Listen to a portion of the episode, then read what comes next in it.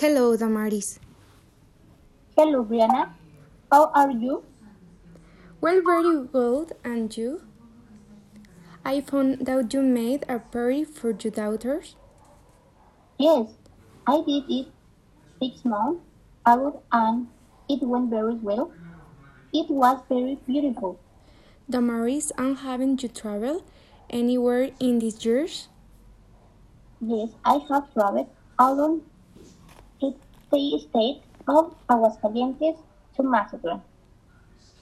Ah, very good. And on vacation, what did you do? Work and raise money of Christmas. I was nice to me- to see you, Damaris. I have to see you later. Bye.